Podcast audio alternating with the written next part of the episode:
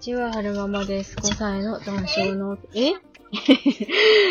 ?5 歳の男性の男の子と小学校2年生の女の子を育てています。今日は2023年3月31日金曜日の帰りに撮ってるんですが、なんか、うんと、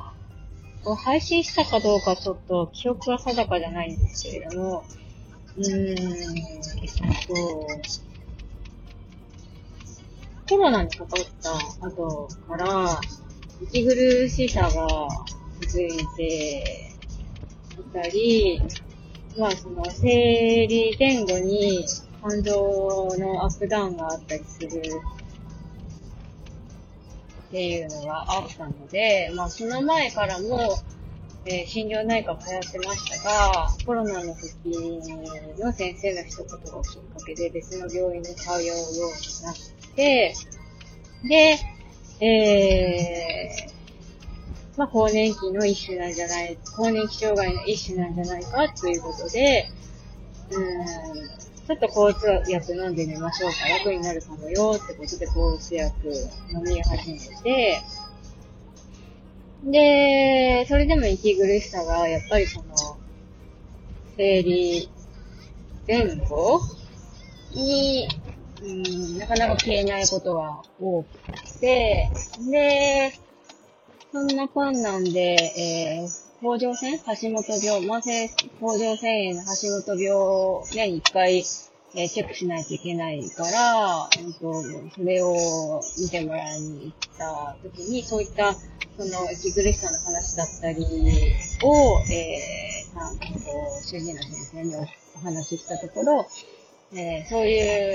気分のアップダウンっていうのは、まあ、更年期ってこともあるかもしれないし、甲状腺の機能低下かなの方でも、うん、と出てきたりするから、えー、まあ、うんと、まあ、毎回毎回そのエコーと、あと血液検査とやっていて、まあ、エコーの所見はいつもと変わらず、で、えー血液検査で異常な値が出たら、また治療始めましょうね、みたいな感じだったんですね。で、まずその、甲状腺の方の、えー数値の異常がかん、うんと、確認されなければ、まず甲状腺のこ、うんと、えー、低下によるうつ症状っていうのがまず一個、えー、消去できるから、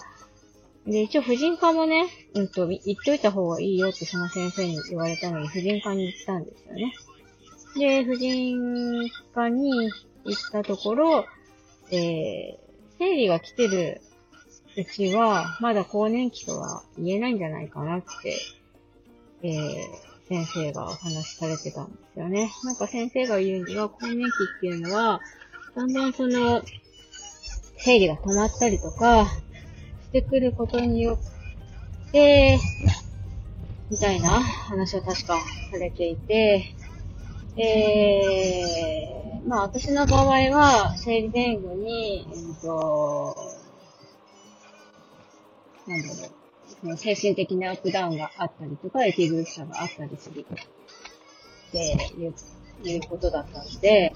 それはきっとその、更年期障害とかっていうよりは、うんとそのホルモン値の、えー、アップダウンによる影響の方が強いんじゃないかなっていう話だったんですよね。なので、応対ホルモン療法っていうのを始めたんですよ。お薬飲んで、えー、なんか、あ生理をね、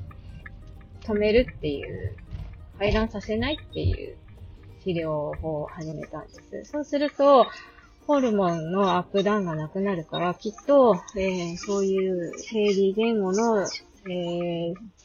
感情のアップダウンとか息苦しさとか減ってくるんじゃないかなっていうお話だったんですよね。で、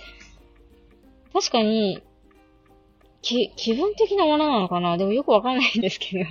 よくわかんないけど、確かにそのホルモン療法、ホルモン応対ホルモン療法を始めてから、息苦しさっていうのは減ったような気は、なんとなくしてるんです。んで、そっちが効いてるのか、抗うつ薬が効いてるのか、ちょっとその辺はね、まあどっちかの薬やめてみないことにはわからないんですけれども、まあ、えー、息苦しさは格段と減りましたね。ただ、今日はね、ちょっとなんか息苦しいですね。一昨日ぐらいから肩がすごい重く、重苦しくて、だるいなだるいな 疲れはね、溜まってるんですよね。で、今日お休みいただいて、えー、と、あ、そうそう、話がね、またあっちこっち行っちゃうんですけど、えー、今なんで喋ってるかっていうと、ちょっとね、息苦しい感じがあったので、お薬を飲もうかどうしようかなってちょっと、ちょっと迷ってたんですよね。喋ってたらもしかしたら楽になるかもしれない。ちょっと喋って、紛らわせてるところなんですよね。そう、どうしようかな。そういうして、薬予防的に飲んだ方がいいかな。悩んでたんですね。で、まあ、まず今日は、一日お休みをもらって、本当はお昼に、あの、談笑のお子さんを持つママさんと一緒にランチする予定だったんですけど、お子さんの体調がましくないってことで、ランチがね、ちょっと流れちゃったんですよ。で、えー、最初、午前中は、えっと、傘が壊れちゃってたので、傘をまずイオンに買いに行き、そう、なんかね、閉まってた G、イオの中の GU がきっとオープンしてるはずと思って、そういう GU も行きたいなっていう淡い期待を持ってイオンに行ったんですけど、イオン、秋田のイオンのね、今、アップグレード中らしくて、いろんな店舗が閉まって改装してるんですよね。新しい店舗さんがいくつか入るみたいで、そのオープンがね、4月28日だったかね。あなんかゴールデンウィーク直前にリニューアルオープンするらしいんですよね。だからそこまで、うん、なんか GU もやってないし、他の店舗もなんかこう、改装中で感じなんかこう、シャットダウンしてるみたいな感じだし、なんかイオンつまんないなぁと思いながら、まあ、目的の傘を買って、戻って、うんと、イオンを後にして、で、その後、うんと、その、ママさんから、今日はやっぱごめんなさい、行けませんっていう連絡を来るまでに、ちょっとカフェで待ってようと思って、カフェに行って、手帳を広げて、あ今までなかなか目を通せてなかった子供たちの書類に目を通してたんですよね。あの、はるくんの行ってる園の来年度の保育体制はこんなんですよ、とか、お姉ちゃんの小学校の書類、うんと、新年度はこういうの持ってきてくださいとか、そういうのを書いてる書類を、に目を通しつつ、必要なものに、えっと、記入して、そう、でも、うん、一番時間取られたら、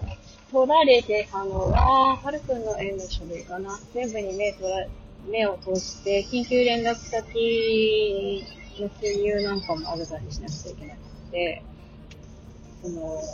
はるくんの名前とか、生年月日、血液型、親の名、両親の名前、えー、緊急連絡先4つまでとか、あと、あと何だろうな。両親の、えー、職場の住所と電話番号と、結構ね、地味にね、時間取ら、取られちゃうんですよね。漢字いっぱい書かなきゃいけないし。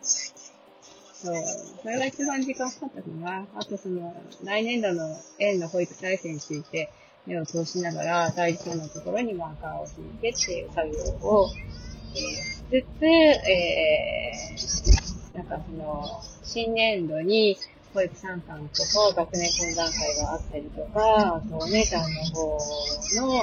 えー、新年度の PTA とかがあるから、そういうのを手帳に忘れないように記入しつつ、みたいな、とやってましたね。そう。で、それが終わってから、なんか、えー、ある地域にね、ちょっとこう、うちの実家の近所にサイズが新しくオープンしたので、そこに行ってランチをし、で、その後、トイレのスリッパはね、ちょっとね、お姉ちゃんとで汚れちゃったから、汚れて捨てちゃったから、トイレのスリッパを、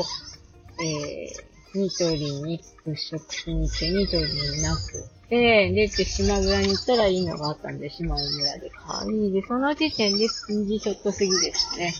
で、あとはもういつもの、えー、ハルクの家の近くの駐車場で、まあ、ゆっくりしつつ、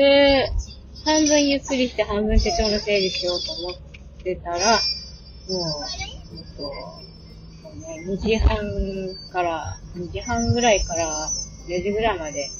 がっつり寝てましたね。車の後部座席で。うちの車、後ろの方の、あの、窓にはスモーク貼ってあるから、外からはあんまりね、見えないんですよ。それがよく、まあ、それを、なんだろう、心理的安全性が保た保ってよかったなと思います。えー、人ね、防犯的にちゃんと車の鍵をロックをかけて、後ろで寝てましたね。うん。疲れは、取れたかなすっきりって感じはもうまだないですね。何なんでしょうね、これは。よくわかりませんが。寝れば、やっぱ昼寝しただけじゃよ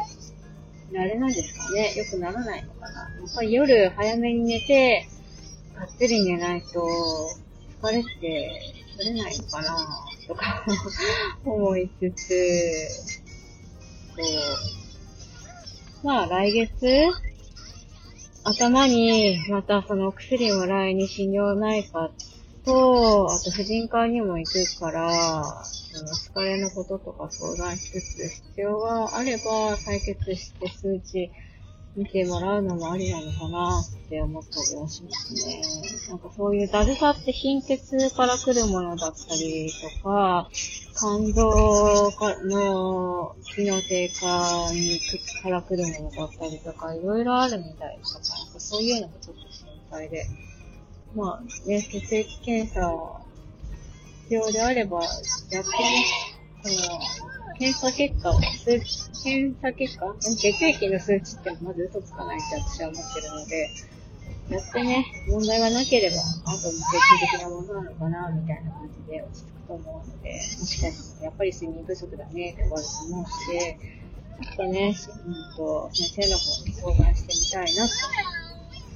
なんでこんな話が出てきたかっていうと、ママ友さんでね、最近なんかやっぱり、その、なんか、月経過多による、えー、過度の貧血？で、だるさがすごいっていう方がね、いらっしゃったんですよ。で、ああ、そっか、貧血ってそんなにだるくなるのかっていうのがあったのと、あと、うちの職場の先生が、あの、いろいろ疲れとか、あと、なんだろう、花粉症がひどい方なので、花粉症の薬飲んでるとか、あと、疲れてる時に、えー、コロナのワクチンを一部打っちゃった。で、しんどいからバファリン飲んだとか、そういうのがもろもろ影響して、その薬害的な感じで、お薬による影響をちょっと肝臓が受けてしまって、肝臓の数値が悪くなってしまったんですね。で、肝臓が、の数値が悪くなってどうなるかって言って、やっぱなんか、すごいだるくなるらしいんですよ。そうか、肝臓がなんか悪くなると、度合い悪くなるのかっていうのも一つ最近学んだことだったので、あの、悪いから寝不足なんだろうなーで済ますのはやっぱりちょっと危険なのかなっていうのが私の中のいいとこがあったりするんですよね。うん、そう、寝ても寝ても、寝てもだるさが取れない時は何か他に、えー、異常があるかもしれないなっていうのは頭の片隅に入れてこうかな、入れておこうかなって思った出来事でした。うん。喋ってたら、ちょっと息苦しさが減ってきたかな。気持ちの問題なんですかね。よくわかりませんね、人の体って。あ、はるくん見て、救急車だ。救急車。見て、見て、見て、救急車。行ったね。目で追ってない。見てよ、はるくん。今救急車通ったじゃん。うー、カンカンじゃないよ。ピーポーピーポーでしょうーん、カンカンじゃないよ。なんだじゃない。あ、できた。できてないよ。うー、カンカンって。なんか、はるくん不思議で、救急車見かけたときに、私が、はるくん見て救急車だよって言っても、う、なんかピーポーピーポー救急車だねって言っても、ピーポーピーポーって言わないですよ。必ず、うーカンカンって言うんですよね。消防車はうーカンカンだって分かってるのに、救急車を見てうーカンカンって。なんでなんだ。今度、あの、自発についてったら先生に聞いてみようって思ってるんですけれども。よいしょ。だらだら喋ってますね。なかなか止まれないので、もうちょっと喋りたいのと、えー、予防的に喋って、予防、予防的に？息苦しくならないように予防的に喋って。まあね、仕事が選抜があって、今、日々に忙しい時期だっていうのもあるし、いろいろ新しい取り組み始めたから、そういう、感情的な疲れもあったりするのかなって思いつつ。まあ、しょうがないですよね。新しいこと始めると。それなりにストレスって変わってくるものだから、時間が経てば、だんだんね、慣れが、慣れてきて、そういう新しいことに対する緊張感みたいなのが減ってきて、そういう過去の力も抜けてくるんじゃないのかなとは思ってるんですけどね。水、水仙咲いてる。水仙咲いてるね。綺麗、黄色で。クロッカスも咲いてる。クロッカスじゃないあれなんだ。クロッカスかな綺麗だね。うちの水仙さんはまだ葉っぱだけで全然咲いてないですね。時々葉っぱだけ出てきてお花咲かない時もあるから、あ今年もそうなのかな。葉っぱだけ出してお花咲かないのかもしれない。うちの水仙さんは。はい。何ですか？はい。あー。はいはい。えー。あー。あー。はははは。だー。はははは。あー。なにあー。ははははは。うーんってやってほしいの？はい、うーん。はい、なにうーん、トントントン。何？バイバイだね。バイバイ。えー、なかなか喋りましたが、まだまだは、は、お姉ちゃんの学童さんにはつきませんが、こ